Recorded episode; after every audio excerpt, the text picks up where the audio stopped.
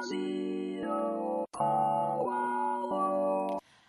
コ英子の頑張るウーマン。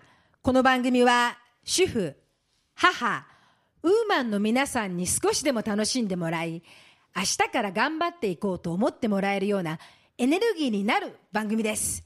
皆さんこんにちは。大川明子です。こんにちは。上条英子です、えー今日でこの番組も16回目となりました、はい。10月も頭今日もこのスピーディーにですねこの番組を進めていきたいなと思います、はい。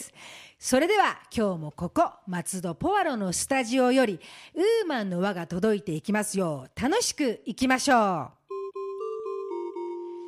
今日は素晴らしいウーマンのゲストをお迎えしてお届けします。たくさんの方々をたくさんの命を助けてこられその活動から数々の感謝状などを受けられている本当に素晴らしい活動をされております。素敵なウーマンの方です。ご紹介させていただきます。本日のゲストは数々の感謝状厚労省最高訓練実績賞警察業務協力賞など受けられております。長崎県佐世保市日本警察犬協会公認松尾警察犬訓練所代表内閣 NPO 法人ジャパン市役犬活動センター理事長警察犬訓練士松尾晴美さんです。皆様はじめまして松尾晴美です。どうぞよろしくお願いいたします。えー松尾さん今日はどうぞよろしくお願いいたします。松尾さんどうぞよろしくお願いいたします。よろしくお願いいたします。まずアッコさんと松尾さんのご関係をお話ししていただけますか？はい。あのこの番組の2回目のゲストですかね。大崎のはい。プリティスターズの。スターズさんの、あの隅田さんの、はい。えーご紹介で松尾さんとちょうど1年前にお会いさせていただいてからのお付き合いですよね松尾さんとのお付き合いは。はいそうです。それからですね、はい。私がもう松尾さんの大ファンとなりそして、はい。えー1年間ずっとこうなんか2人でいい関係をしさせていただいている。そうなんですね。ですね。今日はどうぞ松尾さんよろしくお願いいたします。よろしよろしくお願いします。えー松尾さんの活動はですねはい。えー本当にですねこのラジオのお聞きの皆さんそして私も含めですねじっくりとお話を聞きたいなと、はい。えー聞かなければいけないなと思います、はい。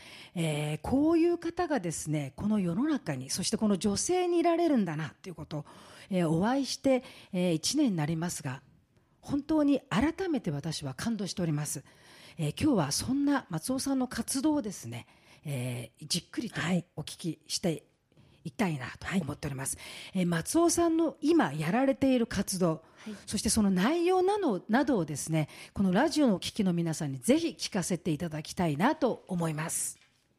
はい。あの私はあの犬を指導できる人あと犬を作る人まあ、警察官から呼ばれたら捜索に出るといったそういったことをやってます、まあ、警察犬を作るにあたって、まあ、人と犬とを作って作っていくって、まあ、それがまあ主な仕事だと思ってます。あの警察犬の訓練士さんはいそうでです。いいんですか？はい。あの警察犬の訓練士さんというのは、こうそれでこの捜索をするための犬をはいそうです。作る方ということでよろしいんでしょうか、はい、それとまた自分も現場に出て、はい。あの警察官と一緒に、はい。まあ、警察官と言いましても鑑識課の方になるんですけれども、はい。そちらの方に出させていただいてます、犬と警察犬の犬とそしてそういうし指令をするというかそういう犬をこううん訓練していってそのはい。捜索をしていって、はい。人の命を助ける、二つをとにかく命を助ける仕事をされている。はいそうです方ねというはい。言い方でよろしいんでしょうか？そうですね、まああのまあ、事件とか、はい。まあ、捜索行方不明捜索者あのあとは、まあ、そういったあの、まあ、そういった感じでいつもあの、まあ、捜索に呼ばれていくんですけれども、はい。まあ、あの今一番多いのは行方不明捜索っていうのが一番多いですね。はい、はい、あのですえー、と今松尾さんははい。その警察犬の訓練士。はい。警察犬を訓練をする人であるしまたその行方不明になられた方、はい。捜索をする方でもある、そしてそういう人たちを育てる人でもあるという、そういう方ですよね。はい、そうです。そういったことをやらせていただいてます。あの常にいつもこの命と、はい。そして人の命と人の心と向き合ったお仕事をはい。されているんですね。であのこのラジオのお聞きの方にはちょっとこうお伝えしにくいんですがね。あの私はお会いした1年前にびっくりしたんですがはい。英子さんもお会いしてびっくりしたと思うんですが、あのスリムなはい。スリムで素敵な女性すごくこの警察犬をこの訓練して、はい。そしてこの捜索をする。捜索というのはやはりこの普通のところじゃない。山,、はい。山とかそそういうところに行かれる女性の体ではないすごいスリムな方なんですね。でこのいつもこの命と向き合わせになって同志戦友の警察犬とともに足を止めることなくいつも松尾さんは歩かれているんですか？はい、そうですね。やはりあのまあ人に与えて己いよいよ足しっていうまあ言葉があるんですけれども、はい。まあ、人に与えることによってまあ自分の精神が豊かになるっていうそういった意味合いからあのまあ人助けはまあ自分の中のあのまああの任務だと思っております。任務？はい、すごいですね。そうですね。あのー松尾さんはなぜこのはい、警察犬訓練士になろうと思ったんですか？そしてそれを決めたのはいくつの頃だったんですか？あ私はあの生まれた時に、はいあのまあ、新生児メレナという内臓疾患の病気で一応98%の割合でもう助からないと言われてたんですね。はい。それで私はあの、まあ、輸血が必要で、まあ、血がどんどん出ていく、まあ、病気ですので、はい。それでいてあのうちの父がラジオ版ラジオ放送に呼びかけてあの血をあの、まあ、輸血を呼びかけたんですね、はい。それでもって私は助かりました。はい。それで多くの人から助けてもらったということをあのずっと小さい頃から聞かされてまして、はい。それで私は、まあ、もうとにかくもう生まれてからずっと、まあ、物心ついた時から、まあ、犬、まあ、はい。動物が好きだったので、それでいて小学校2年生ぐらいの時にちょうどあの刑事件カールっていうのがあってたんですね。はい。でそれを見てあ私はこの仕事をしたいなと人を助けていく仕事なんだっていうのがあの分かってですね。あの、まあ、それを見ててあこれをやりたいって思いました。それからずっともう変わらなかったですね。小学校2年生の時に警察犬訓練士になりたいと思ったんです。か思ってました。あの、はい。自分がその今お話しされた自分の体が弱かったお父様が、そして皆さんに呼びかけた。はい。それでこういう言い方してよろしいのかわからないんですけど皆さんに助けてもらった命を今度は皆さんのために使おうと小学校2年生で思われたんですね。はい思いました。あの人のために、まあ、自分が助かったのは何かの意味があるんだろうと思ってましたのですごい。それでいてあのやはりあの人助けができる仕事ができたらいいなってずっと思ってました、そうなんですね、はい松尾さんは早くに警察犬訓練士になられてそしてすぐに長崎県佐世保に今の警察犬訓練所を松尾さんが自ら作られたそうですけれども、はい。それは何か思いがあってのことなのでしょうか？はい、あの一応ですね私がちょうど、まあ、訓練をやっている時なんですけれどもあの、まあ、警察官の人たちが、はい。あのまあ、うちあのあの佐世保は、まあ、事件が多いのにあの警察犬いないんだよなっていう、うん。そういった言葉からはい。もまずはあったんですけれども、はい。私がちょうどそれぐらいの時にちょうど2つ上の先輩がちょうどあのまあまあちょっとこう、まあ、殺されちゃったんですね。それがあの、あのちょうどまあ事件っていうかですね。でその時にもやはりあのまあとにかくあの犬を作りたい。何か自分にできることはないだろうかっていう気持ちからまずはあの警察犬をまずは作ろうっていうところから始まりました。はい。お友達の先輩の死がはい。改めて松尾さんにはい。この任務をはい。誓わせたというかそうですね。ことですかね。はい。で松尾さんはその警察訓練士になられたのがおいくつですか？大体もうあの20代の頃にずっともうそれから、まあ、警察犬の訓練っていうのはやってますので、20代、はい。10代そしてこのあの訓練学校ですか？はい、はおいくつの時に作られたんですか？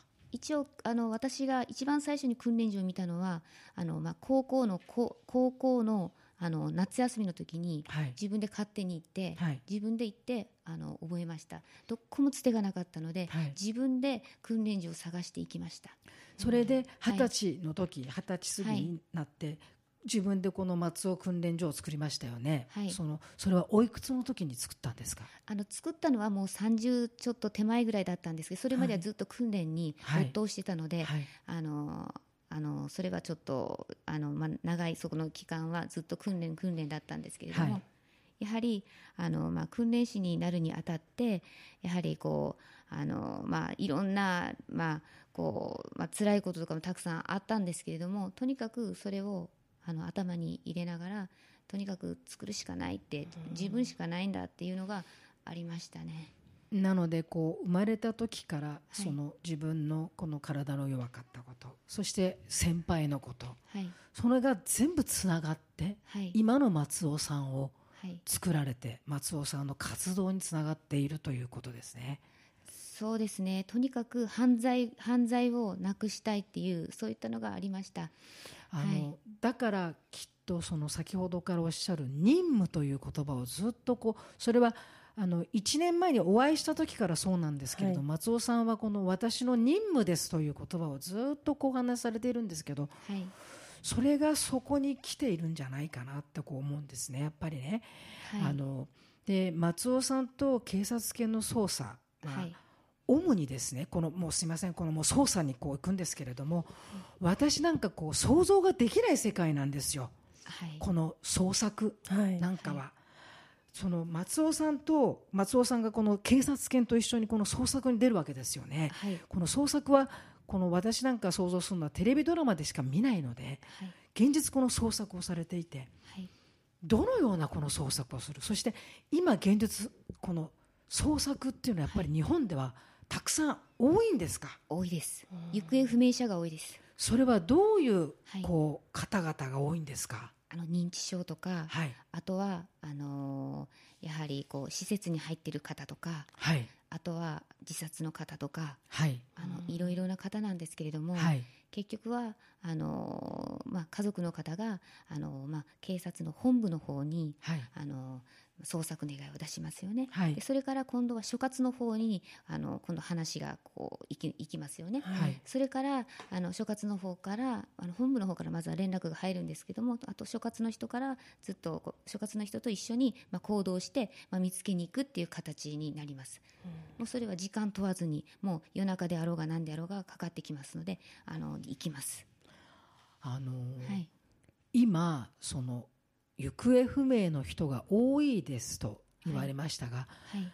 今世の中はやはりそういうこう事件も多いじゃないですか。はい多いです。やはりこう行き場がなくなっている人たちが多いってことなんですかね。それは本当に思いました。なぜならばですねはい。私あの一度あのおばあさんがおられなくなって、はい。あのまあ、探しに、まあ、行ったんですけれども、はい。その時に見つからなかったんですね、はい。それで警察の方がもうちょっとここはストップしようかっていう話になったんですけどいや、はい。すいませんと朝からちょっともう一度行きますとはい。おお願いできますか？って言ったら警察の方がじゃあ分かりましたってことで朝からちょっと朝一番でまた捜索に入ったの入ったの時にあの見つかったんですね、はい。その時私にあのやはりその方はなんで探したんですか？と私は死にに山に入ったんですって言われました。その時はすっごく悲しかったですねだからその方はやはりはい。ある意味探してほしくはなかったということそうです。よね探してほしくなかったと言われ行ました。き場がないということですよね。行き場がないって言われました。切ない話ですね、あのやはりこ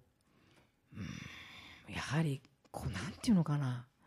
ちょっと考えさせられますね。そうですね本当に。それをこの松尾さんがね自分のこの訓練をずっとさせているね警察犬と共にねはいこう捜索に行くというね、はい。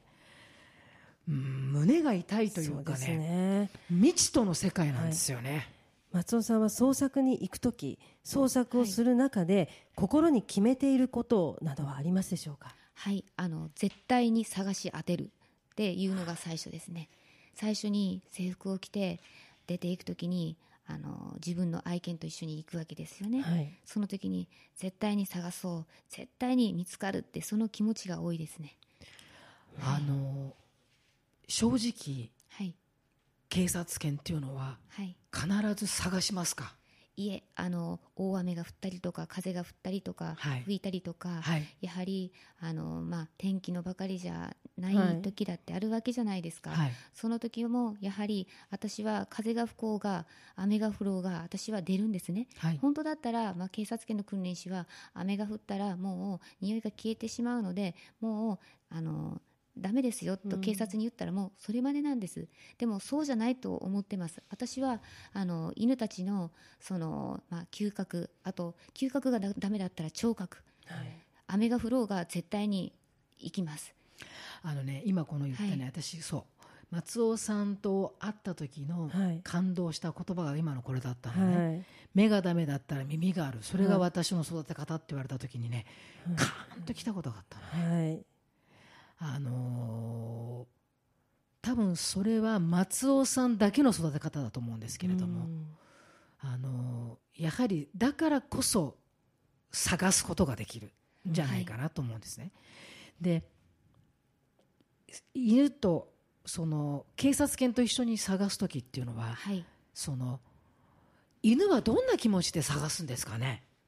あのやはりですね、はい。私と一心同体になっているので、はいはい。一応私がはい。たまにその家族の方とやはり会うわけじゃないですか、はい。はいその時に松尾さんってどうかってうちの人を助けてくださいって、はい。絶対にどこかにいるから助けてくださいってもしも亡くなっててもいいですから骨でもいいからうん。助けてくださいってどうかお願いしますって頭を下げて言われた時に私はその時からあのその犬と一緒に一心同体になりますのでそこからもう何も見えません。ただ見つけるだけです。ただ行くだけです。その時犬はこのどういう気も前この私おお会いした時に松尾さんに犬はどういう気持ちなんですかねって言った時に犬は褒められると嬉しいからそれで行くんですって、あのお話ししてくれたじゃないですか、はい。犬はどういう気持ちで探し当てるんですか、いや一緒にこいつと一緒に行こうと。こいつっていうのは私なんですけど、うん。はいはいはい。こいつと一緒にじゃあ探しに行こうじゃないかってそういった気持ちだと思います、はい。でやはりその松尾さんのはい。この子供であり戦友であるその愛犬ははい。やはり松尾さんに褒めてもらいたいしはい。そしてその家族に褒めてもらいたいしはい。その家族にの心をこう晴らしたくてはいやはり行くんでしょうね。はい。あと探した時の優越感。そうでしょうね。はい。あ探したよって。その時の優越感の犬の優越感はすそうごいでですしょうね。やははいりそこは自分の一番信用している松尾さんに褒めてもらったり、かけてもらうたった一つの言葉にはい。かけるんでしょうね。はい。そうです。その松尾さんと愛犬とのその警察犬との関係っていうのは、やはりそれはもしかするとひ今の世の中の人と人の関係以上のものじゃないでしょうかね。そうですね。あの犬は決してあのまあなんていうのかなこう忠実っていうかですね、はい。やはりそういったところはまあありますよね。あのそしてそのうん戦友であるはい。警察犬と共に行ってその捜索そしてその家族の方が見つけようと思った方と見つけた時っていうのははい。こう一番先に思うことっていうのはどういうことを一番先に松尾さん思うんですか？ああのもし見つけ見つかった時はあ生きててよかったなって家族の人にやっと返せるとあよかったなってやっぱり心から思いますね。でやっててよかったなと思います。あこの人の命がまたあの流れて、うん。そして家族のもとに帰って、はい。そしてまた家族の人たちとの楽しいまたあの、まあ、人生が開いていくわけじゃないですか、はい。よかったなと思います心から思います。もしそれが悲しい答えになった時っていうのははい。どういうそういう時もありますよね。もちろんです。そういう時っていうのははい。どういう気持ちにこう変われるんですか、そういった時は残念ですけどやはり、でもあの、まあ、見つ見つか見つからないよりも見つかった方がはいはい。いいわけなんです、はい。やはり家族の人は骨でもいいから、はい。やはり自分の元に帰ってきてほしいあのやはりそれを強く願われていますので、はい。だから骨でもいいから私は探そうとそういった気持ちがあります。もう亡くなってて遺体をそれだけでもいいから返してあげたいという気持ちで探します。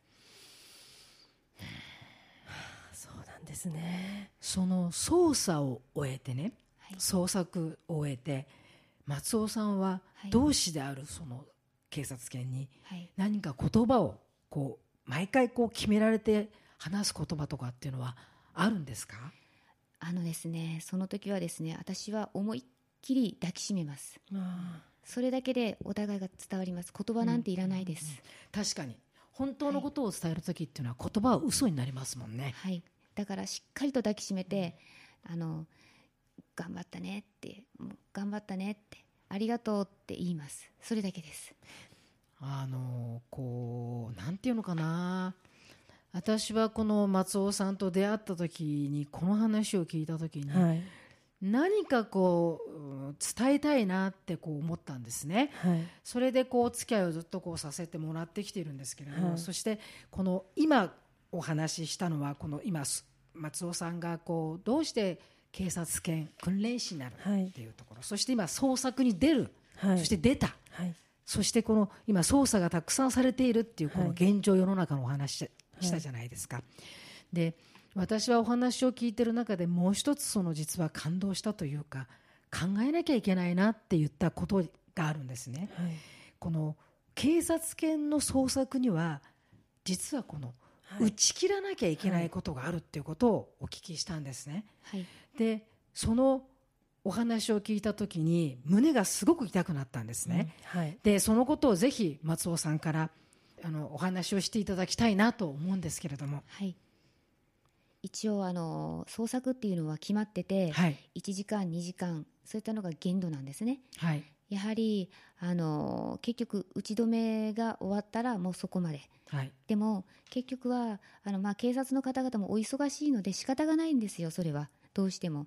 でも家族の人たちはやはりあの結局捜索をしても戻らなかった帰ってこなかったどこにいるんだろうって山でねあのやはりこう苦しんでいるんじゃないだろうかって家に帰りたくても帰れないんじゃないかっていうその家族の人たちのあの心っていうのは結局消えないわけじゃないですか。はい。だから私は捜索が終わってもあのこの人たちの気持ちに応えてやりたいって思いました。あのこのことが実は私は、はいあのもう一つすごい感じたことだったんですよね。はい。あのその打ち切らなきゃ今のお話聞いててね、はい。打ち切らなきゃいけないのもある意味松尾さんたちみたいな警察犬をのこう、はい。訓練される人たちを守らなきゃいけないこのルールもあるんじゃないですか。そうですだからこれは警察警察の方もやむを得なきゃ、はい。やらなきゃいけないことだと思うんですよ。だけどもその松尾さんからお話聞いたときにそのす打ち切らなきゃいけないときはい。に家族の方がもう少し行ったら家族が見つかるかもしれないんです。ってお母さん泣いているんですよと。はい。その時私はその家族の涙を見た時に私は打ち切らないチームを作りたいんだっていううん。ことを聞いた時にね、この人は本当にすごいなというか、はい。すごね。すごいという言葉で済ましてはいけないな本当に命かけてるなと思ったのね。もう本当にそうですね。なんかそこの時に本当にこうな女性でですよ。はい。女性でこういう活動をしている人がいるっていうことがあって、こういう活動の人とかいて今お友達になったなら私は電波で伝えるお仕事をしてるならこれをぜひ伝えなきゃいけないなと、うん。はい。それで作られたんですよね。はいありがとうございます。あのそれをぜひ松尾さんの方からあのお話ししてほしいんですけれども、はいお名前は何でしたっけ？あの松尾さんの作られた。ああのジャパン市役犬活動センターです。はい、はい、それを2年かけて。そうです。2年かかりましたね。うん。でそれを作ろうと思ったのははい。やはりそのまあ警察がいなくても活動しうん。できる、うん。まあ、人を探すことができる。それをあの、まあ、日本全国で例えばあの、まあ、災害とか起きた時にでも、はい。まあ、人だ人を助けることができる、そういった団体が作りたいなと思った時にいろんなところに問い合わせてそういう団体があるのならば私はちょっと聞きたいし自分も入っていきたいなと思ったんですけれども結局はやはり、まあ、自分でやるしかない自分で作るしかない。誰もいないと、まあ、自分自身がないって思ったんですね。それでもうやるしかないと思って、まああのまあ、いろんなところに聞いてどうやったらジャパンシャーケン活動センターができるのか。そういったことをきあの聞いて回ってやっとそこがあの、まああのまあ、東京の方で、はい、そのあのまあ、話を聞いてくれる人がいてそれで税理士さんとかそういったのが皆さん入り込んで、はい、それでそれを作り上げましたね。すごいかかりましたもうあのバイタリティも素晴らしいし行動力あとすごくお話を伺ってても神々しくてもう本当に私も尊敬してしまいますけれども本当にあのそういった組織もあの被害者の方にとっては本当に心強いことだと思います。多分松尾さんの中で頭では考えてないんでしょうね。あの、うん、頭で考えたらできないことっていっぱいあるじゃないですか、はい、あの感じたものの心で動く。多分私が松尾さんと出会ってこうやってお付き合いをずっとしてるのはそこが同じだと思いますね、うん、頭で考えてたらいろんなこのマイナスの部分とかタブーな部分とか、はい、あの壁にぶち当たる部分がいっぱいあるからでも、はい、こうしたらこうなるだろうっていう自分が動くしかないっていうそのハートの部分じゃない、かなってもう突き動かされるみたいなお話ですよね、うん、そんな感じがするんですよね、えー、素晴らしいです。はい。でまあ、ジャパンシェア犬活動センターを作ってそれでまた良かったなと思ったのが私ちょっと被災地に行かせていただいたんですね、はい、その時に被災地に行った時に一番先に思ったのがあのすごいあのとってもこうここは海じゃないかなと思ったんですね最初、はい、そしたら松尾さんここあの家もいろんなところがあったんですよってそれが今こんな風になっちゃったんですよって言われたんですね。ここは死だったんですよってそれがこの状態ですよって言われた時に、はい、私はその光景を目の当たりにして思ったことがああここではお金も資格も何にも存在しないんだって。助けれる人が助けていくやれる人がやっていく。そういったことは考えさせられました。松尾さんのその作られたそのチーム。っていうのは、そういうこうなんていうんですかね。その線で引いたというかここからは行っちゃいけないとか、はい、そういうものなく人を助けていける。っていうチームですよね。だからそういうその災害だとか、はい、そういう人たちのところに行けるですよね、うん。はい、それを松尾さんが2年かけて作った、うん、その作った時にあの、えー、作ってる最中中に最中ですね。起きたんですよね、はい、そうなんです。ねあのよその国はありますよね。あります。あす、ね、日本はないんですか？ないです。ははは。資格とかですね、はい、結局資格を持ってないと動けないとかそういったもう課題硬いんですよ、JKC とか、まあまあ、ジャパンシャー券、まあ、活動センターはもう別に資格なしでも愛犬を持っている人が例えばこう、はい、助けようとしたら助けられるそういったチームですよね。心強いチームですよね、はい、家庭でもできる本当に。助けようと思ったり、はい、誰かのためになろうと思ったらその時から自分たちができるというチームってことですね。わかりやすく言うと、ね、みんな役に立てるんですね。そうです。家庭でもできる災害の備えです、松尾さんはこの他にも安全な世の中を作りたいとワンワンパトロールを作られた第一人者とお聞きしました。ワンワンパトロールを長崎に作ろうと思われた思いをお話ししていただけますでしょうか？もうこれはですね、はい、やはり私があの、まあ、20歳ぐらいの時、まあ、2年2歳年上の先輩がやはりあのもうめった刺しにして殺されたんです、ね、一番最初にお話あったことですよね。はい、でその時にそのそのワンワンパトロールっていうそのパトロールをしていく人たちがたくさんいてくれたらこういったことにはならなかったんじゃないかなってい。うのがありそれで私あの警察の人とかにずっとあのこういったのがあの作られたらどうですかって言ってもまずダメでした。なぜなら私には知名度がなかったからです。その頃はですね。それでやはりそのまああのまあ、ワンワンパトロールを作るにあたって、はい、やはり一番あの、まあ、大事なことはやはりこうあの普通の一般の人たちがあの愛犬を連れてる人が、はい、まあ、あのワッペンと犬にまたこう助けをつければもう普通にそれがあの、まあ、パトロールになる。散歩中に行くのが普通にパトロールになる、はい、普通にいろんな人ををあのやはりこうあのまあ、防犯になる、もうそういった意味合いでそれをちょっと考えて作りました。あのはい、松尾さんとね会った時もそのワンワンパトロールの話をされたんだけど、はい、私びっくりしましたもんね、うんそういう犬を連れている人その犬そしてそのパトロールのそのワッペンでしたっけ、はい。貼ってる人たちがいると。確かにそうだよね。そうです。そういう犯罪を起こしたり、はい。そういう悪いことをしようと思う人って確かにそうじゃない？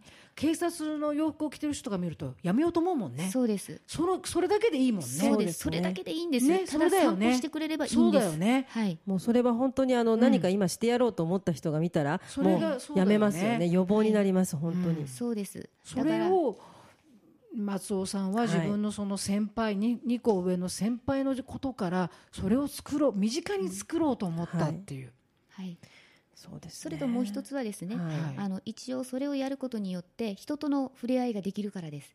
なぜならば、一応今ですねあの、まあ、家に愛犬を飼ってる方たくさんいらっしゃるんですね。はいはいで結局家と家とのあの、まあ、近所付き合いとかで結局仲が悪くなってるってこと多いんですよ犬が吠えるとか吠えないとか。はいそれででそれでもあの改善できるんじゃないかなって思いました。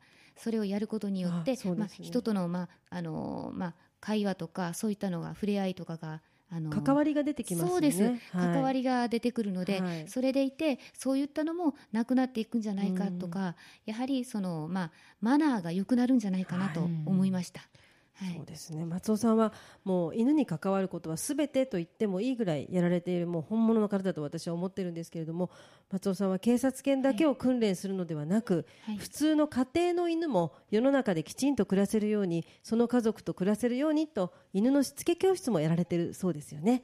でそのことも、はい、お話しいただけますでしょうか？はい、そうですね。あのしつけ教室っていうのはですね、もともとはですね、警察犬を作るために、はい。まあ費用がなかったので、まああのまあ愛犬の方のまあ犬をしつけをしてそのお金であの一頭ずつ犬を揃えて警察犬をまずは作り出した頃から始まったんですね。まず副業から始まったっていうそうです感じです。ね、それでいて訓練所もやはりそうやって作ってきましたので、はい。あのそれをするうちにやはり家庭犬のしつけももう徐々にやっていくようになったということです。それを、あのそれはあれなんですよね。東京ではい、作られてるんですよね、一応東京と長崎です。東京と長崎のあそう2つであのなんですね。はい。はい作って。そうですか。いやうちもあの実は犬がおりましてですね、はい。暴れん坊の犬がおりましてね、ぜひあのはい。松尾さんはあのカリスマ訓練士と言われてますから、はい。ぜひ一つでも。えー一ついいですか？ご質問させていただいて、あのうちの犬はあの8歳になるんですけれども、はい。まああのお散歩って言いますとですね好き放題、大暴れで散歩するんですね、ではい。最初がこれ悪かったんですけど最初はいとにかくもう行きたい方向へ行かせてたっていうのが、はい。もう8年になっちゃってるんですけどもう治らないですかね。どうですかね？8歳ですよ松尾さん。これはですね、はい。あの一応犬の方が、はい。あのもうあのなんていうのかな？こうしつけてしまってるって、はいい、うそうなんです。形になりますけど、飼い主じゃなくて、飼い。はい主さんを、犬犬が犬が飼い主さんをしつけちゃってるっていうようなその感じになってるんですね。はい。はい、でもそれってもうはい。8歳の犬ですけど、はい。治るもんなんですか、そうです。なかなか難しいかと思いますが、うん。あのまあ、気長にですね、はい。はい。やはり少しずつ、はい。ダメなものはダメっていうふうにきちっとやはり言っていくことによってはい。少しずつは変わっていくと思いますけど、まあ、あの頭も硬くなってますので。そうですよはい、ね、ちょっと難しいと思いますけど、やはりできないことはないと思いますので、あそうなんですね。はい、でのじゃあできないことないということは、飼い主さんと犬との根比べってことですね。そうですね。飼い主さんが変われば変わると思います。これは難しい。そうですね、こっちの気持ちですね。やっぱりまずはこう犬っていうはのは、こうなんていうのかな。あの可愛いからどうしても犬の言うことを聞いてあげようっていう人がいるでしょ、ねはい。だから根比べがもう飼うということの中では大事だっていうことですよね。そうですね。やはり犬っていうのは、はい。やはり皆さんいつも思わ言言われるんですけど、はい。喋、らないからかわいそうだからって言われるんですね。はいはいはい。でもそのかわいそうだっていうのがとっても危ないんですよね。うんやはりあの、はいかわいそうだっていう方がかわいそうなんです。はい。やはりあの、まあ、人間の子供さんとかにもですねあのこう学校に行ったりとか、はい。まああのまあ、電車の中で、ね、お菓子を食べてたらちゃんと座って食べなさいよっていう普通は普通にそれはい。社会のルール、マナーじゃないですか。はい。だから犬も可愛かったらある程度のマナーはちゃんと、あのしつけるべきだと思います。だからその、今ね松尾さんが言ったようにねかわいそうだからっていう。はい。きっとね普通の人というか普通の人って言い方していいか分かんないけれども一般の人はね多分警察犬のを見ていてね、警察犬に名のいるがかわいそうと思う人はいるんじゃないかなと思うのね、はい。あそういう難しいしつけはい。訓練はい。して、はい。それでこう人間のためにこの出動したりとかはい。しなきゃいけない。っていうふうに思う人がいると思うんだけれども、はい。そこら辺はぶっちゃけ松尾さんから見て松尾訓練士から見てはい。どう思いますか、あのですね、はい。あのー難しいと思うのはそれは多分人間の方だけだと思うんですね。はい。はい。あのあの決してその犬からしてみたら難しいとかそういったのはないんですね。ただ、うん。あの遊び感覚であのかくれんぼをするんですね。小さい時に。警察犬は。そうです。私はかくれんぼをして、うん。あの見つけたら「あ見つかったね」って言ってあの褒めてあげる、うん。そしたら今度はあのまたちょっといきなりこうパッと隠れて「何々?」って名前呼び出一生懸命探すんですよ。はいはい。で探した時にまた見つかったら「あお利口だね」ってそういった遊びの中でやってきているので、うんその決して、はいそのまあ、仕事をしているってきついっていうのはその子たちにはないですね。だから、はいそれが警察犬になるには大体何,、な何年ぐらいのこう年月が必要なんですか？警察犬になるには私はだいたい1年ぐらいであ1の年、はい、あの例えば生後23か月から23かず月。っとあの、まあ、探し探すこと遊び感覚で探したりしますよね、それをやっていくのであの早いですね。だから怒らないから、だから、はい。そのもしかしたら警察犬になる犬とかを見てね、はい。ちょっとかわいそうなんじゃないかなっていう人がいたら、はい。そこは違うね。今松尾さんから話聞いたように、生まれて23か月の時からはい。遊んでる感覚で訓練をしていって何かを見つボールも普通ボール見つけたよよく太郎、はい。よく見つけてきたよとかそれを延長していって山に山に行ったらよよく楽しかったねよかったよってで褒めて褒めていってそれがその人を見つけることにそれが捜はい。査訓練になっていそうって、その訓練ができた最後のところに捜索に行くというところになる。だからうちの犬はですね、はい創作だよって言ったら喜ぶ喜ぶだよね。めっちゃくちゃ喜びますね。だからそうなんですね。人間の世界で言うとピアノ生まれた時にね、はい。ピアノの習いたかったらー。そのなんかドレミができたら今度は猫踏んじゃっちゃうなって、はい。なんとか発表会になったら次発表会行くよって嬉しいっていうのと、はい。同じことなのかもしれないよね。そうですね、はい。あのそしてう私は犬を叩いたことがまずないです。まずないです。そうなんですね。手は褒めるためのもので、うん。足は一緒に歩いていくものだと思ってますので。だからこれはぜひね、はい。ラジオの聞きの皆さんそうですね。聞いて聞かれた方がいいね。そうですね。あのきっと怖いイメージであるこうのかもしれないね。そうですね。ちょっとあのイメージが変わりますね、うん。あのやっぱり訓練をしているっていうとなるとすごくきついのかなと思いますけども。声はうあの大きいです。私こらって言いますので。それはねやっぱり、おはい。わ言葉がないから余計にそこではい。い。いことと悪いこととのやつを止めるところとはい。動かすことの強弱をつけなきゃいけないからね、はい。あのだから一番最初に松尾さんと話聞いた時にどういう気持ちで犬は行くんですかって言った時に多分褒められるから嬉しくて行くんです。っ嬉しくてて言われた時がそれでしょうねきっとね。はい。うんこういうのは本当に聞いてみないとはい。わかんないですよね。はい。ね、あと松尾さんの活動はねこれだけでは実はないんです。世の中の安全のためにそして世の中世界の安全のためにされていることがあるんです、あの8月22日の新聞はい。成田空港で活躍をしている、はい。うという記事があるんですけれども、あの松尾さんぜひこのこともですね、はい。あのラジオの聞きの皆さんにお話ししていただきたいんですけれども。はい。一応はい。あの成田空港の話が来たのはちょうど1年前ぐらいなんですけれども、はい。はい。あの一応成田空港に警備犬を強化させるために、はい。あの犬を作ってほしいということでした。はい。それは何の犬なんですか、一応爆弾探知犬です。爆弾探知犬。ああと警備犬になりますけど、警備犬。それは何のために？一応それはあの、まああのまあ、警備を強化させるためです。はい。爆弾。ですもんね。爆弾それはどうこういう思いがあるんですかね？一応あの火薬とか爆弾とか、はい。やはりテロとか、はい。そういったのに関して、やはり強く警備をあのした方がいいってことであのその話が来たと思います。それでそれを嗅ぎ分けるうん。はい、犬をはい。作られた、はい、作りました。それを佐世保で作ったんですか、はい佐世保で作りました。松尾訓練学校で。はいそうです。でそこから成田にはい。向けて、その成田から今日本の平和をはい。め、守って、狙う、まの守るそうで犬を、すね、はい。爆弾を探すんですね、はい。何を何の匂いを？火薬です。火薬。火薬の匂いを嗅ぎ分けるんですね。その犬もどのぐらいでこうしつけるんですか、大体1年かかりました1年ぐらいかけました1年ちょうど前にその話が来た時からもう始めました。もともと警察犬として主役犬として育てた犬たちを、はい。そっちの方に持っていったってことですかね。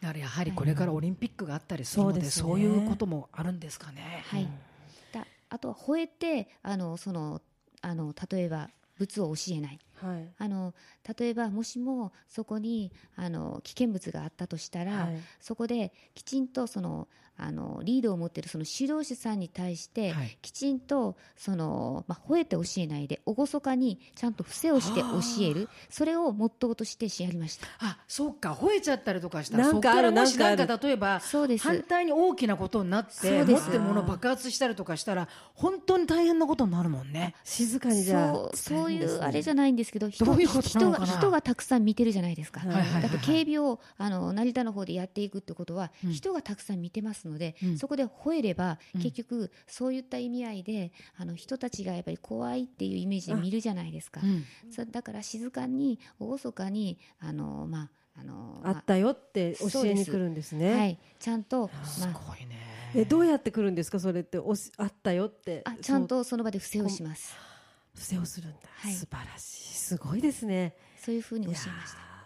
すごいね。はい。あのこうねたくさんまだまだ聞きたいんだけど英子さん何か松尾さんにごご質問とかあります？いやじゃないとこういう時じゃないとこういう貴重な話というのは、はい。なかなか聞け聞けることじゃないし、ね。あの訓練された警察犬たちが、例えばあのこれ自分の犬見てるからかもしれないですけどもやらなくなっちゃったりとかはい。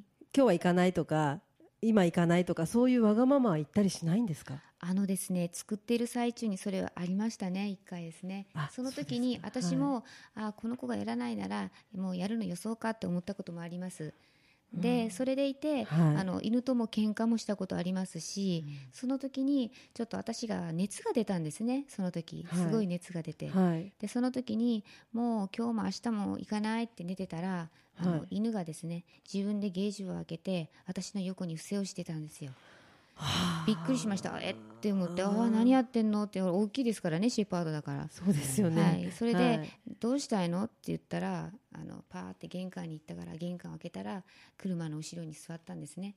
行こうと、行こうと。だから私にやろうと言言ったと思います。それで私はよしじゃあ私は熱があっても行くよって言って行ってそしてしました。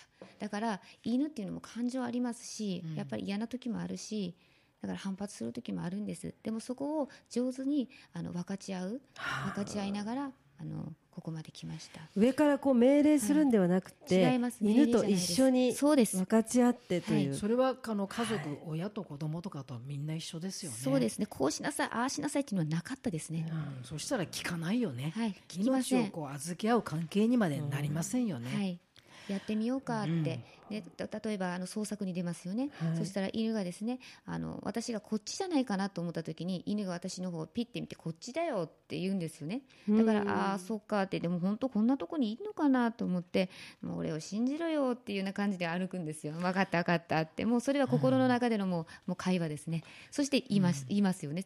ああいやさすがやねって。やっぱさすがねって言って言ったあの言ったらそうだよっていう感じですね。もう尻尾振ってほら見ろみたいなね。すごい。捜索をされてる中で、はい。犬に反対に命を助けてもらうことってありますか？あもちろんあります。あの捜索入りますよね、はい。真っ暗になっちゃったんですよ一回、はい。はいで私ここからどうやって抜け出そうかなと思った時に、はい。その時その子をその子にあのどうしようかってここ分かんなくなっちゃったよって言ったらあの、まあ、とにかくまあなんとかここで寝ることも可能だしって言ったらその子がもうとにかくパーッと走ったんですね、はいそして私の後ろを向いたんです。あ分かった分かったついていくよってついてこいって意味なんですそれ。それでずーっと連れてってくれて1メートルごとに私の後ろを見てでえそっち本当にってずーっとまたこう走りますよね。でまた1メートルごとにまた私が来るまでこう待ちますよね。でちゃんと人がたくさんいるところに連れてってくれましたね。私その時ねあありがとうって思いましたね。あーありがとうって。松尾さんは今の犬で何代目なんですか、えー一緒にこの捜索している犬は、あの捜索長崎県警で捜索しているのは、はい。ちょっとあのまあもうすごく落ちこぼれの犬だったんですよね、その子はね、あのちょうど10年ぐらい前に、ちょうどつくば市で、ちょっとあの、まあ、あのそこからの始まりなんですけど、はい3ヶ月ぐらいの時にずっと吠えてて、何もできなさそうな犬だったんですよね。で、この子を連れて行って、まあ、長崎県警の犬にしようって思って、それで連れて行ったんですけど、とりあえずその子はその子で警察犬としてずっと活動してますけど、他にもいろいろ作ってますけど、それは成田の方に行ったりしてますけど。はい、だから今何代目ってそういうのはないですね。警察犬は。あ松尾さんが共にするはい。この同種の犬は何匹ぐらいいるんですか？今。今はですね、今は、えーそうですね、2、3頭しかいないですね。あのあとはちょっと成田の方にはややっちゃったヘレンっていう犬やっちゃったんですけどその子は一緒に被災地行ったんですけどすごく良かったんですけどね。すごいね、あのーあります？英語さん。いやもう感動ですか？感動しました本当に松尾さんにとってはい、戦友でもある命を分け合うそして共に歩く、そして命を、うん助けてもらうはい、警察犬ははい。松尾さんにとって何ですかね、そうですね。私にとったらやはり、まあ、一心同体ですね。なぜならば私があのいなくてもあの子には分かってるからです。うん素晴らしい。素晴らしいですね。あのーまだまだね、えーはい。松尾さんにお話をお聞きしたいんですが今日はでスペシャルということでたくさんお時間いただきました。そして時間が来たので最後に松尾さんのこれからのやりたいこと、はい。そして夢そして松尾さんから見た頑張るウーマンとはどんなウーマンかをお聞きしてお別れさせていただきたいと思います。まずこれからしたい夢などお話しください、まあ、これからいろんなまあ試薬犬を作り出して、まあ、試薬犬と言いますとやはりこう、まあ、あの災害救助犬とか警察犬とかあと爆弾探知犬、まあ、いろんな意味の、まあ、犬になるんですけれども、はい。たくさんの試薬犬たちを作り出してまたそれをあのいろんな人がやはりこうあの活動してて自分もやりたいっていう人が増えていけたらなって思ってます。はい。はい。あのーでは、松尾さんから見た頑張るウーマンとははい。どういうウーマンでしょうか？あの頑張るウーマンっていうのはやはり何何に何でも一つ何でもいいのでそれを命かけて、まあ、やる、はい。なんか何とも私もちょっと言いにくいんですけど、下手くそなんですけれどもすいません。あのやはり何でも一生懸命に、はい。あのまあ、やることはい。ですかね。えー本当にですね、今日はですね、貴重なお話をしていただいて、本当にあの心感動しました、えーこれからもですね松尾さんにはぜひですねこの世の中のためそして世界のため、はい。えー頑張っていただきたいなと任務を果たしていただきたいなと思います。そして私たちでよければまた、あのはい。何か役に立つことがありましたらぜひあのお力になりたいと思いますので、はい。言ってください。あ今日は本当にありがとうございました。ありがとうございましこたちらこそありがとうございました。松尾晴美さんの活動など詳しいことは松尾警察犬訓練所のホームページをご覧ください。えー本当に素敵な女性なのでぜひ松尾さんのプロフィールなど見てください。感動いたします、松尾警察犬訓練所のホームページアドレスはポリスドッグ .jp です。ポリスドッグ .jp に行ってみてください。本当にこの素敵なお話、えー同じ女性として私は感動しましたお話を伺って私も人と人人と犬という生きとし生ける者同士の心の触れ合いあの上からではなくて分かち合うというそのあの生き方ですよね。あと事件や事故を解決し世の中を平和へ導くというとても尊い素晴らしいお仕事だなと実感しました。本当にそうですね、はい。あの松尾さんの言葉の任務という言葉がですね、私は心に響いてやりとても感動しております、それでは良いお時間になりましたので今日はこれでお別れとさせていただきます。頑張るウーマンへの優しいひらがな。誰かの笑顔になりたくて明日の未来を守りたくてあの日に誓った平和の二文字。風吹く時も雨吹く時もどんな道も友と歩く。長崎に咲く強き輝く任務の花それでは皆さんまた次回をお楽しみにあっこ英子の頑張るウーマンでしたラジオポアロ。